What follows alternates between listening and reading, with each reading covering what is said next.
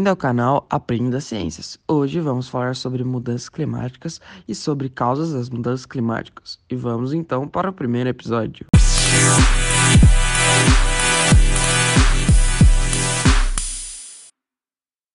O que são mudanças climáticas? As mudanças climáticas estão relacionadas à alteração do clima em nível global, ou seja, em todo o planeta, e podem ser causadas tanto por alterações naturais glaciais, mudanças na órbita terrestre e etc., como pela ação humana. Causas das mudanças climáticas.